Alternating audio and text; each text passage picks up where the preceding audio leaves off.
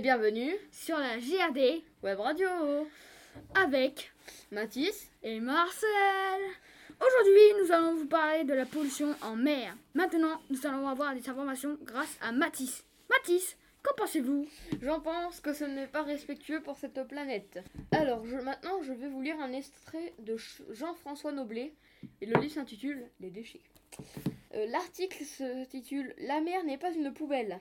Les mers et les littoraux sont essentiellement pollués par les plastiques. Tout le monde connaît l'histoire des tortues marines ou des cachalots qui avalent les sacs plastiques flottant dans les mers du globe et qui en meurent.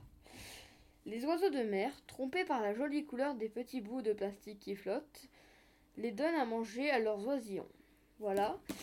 Alors on espère que ça vous aura plu. À la prochaine émission Prenez soin de vous. et pensez à la nature. À À bientôt. bientôt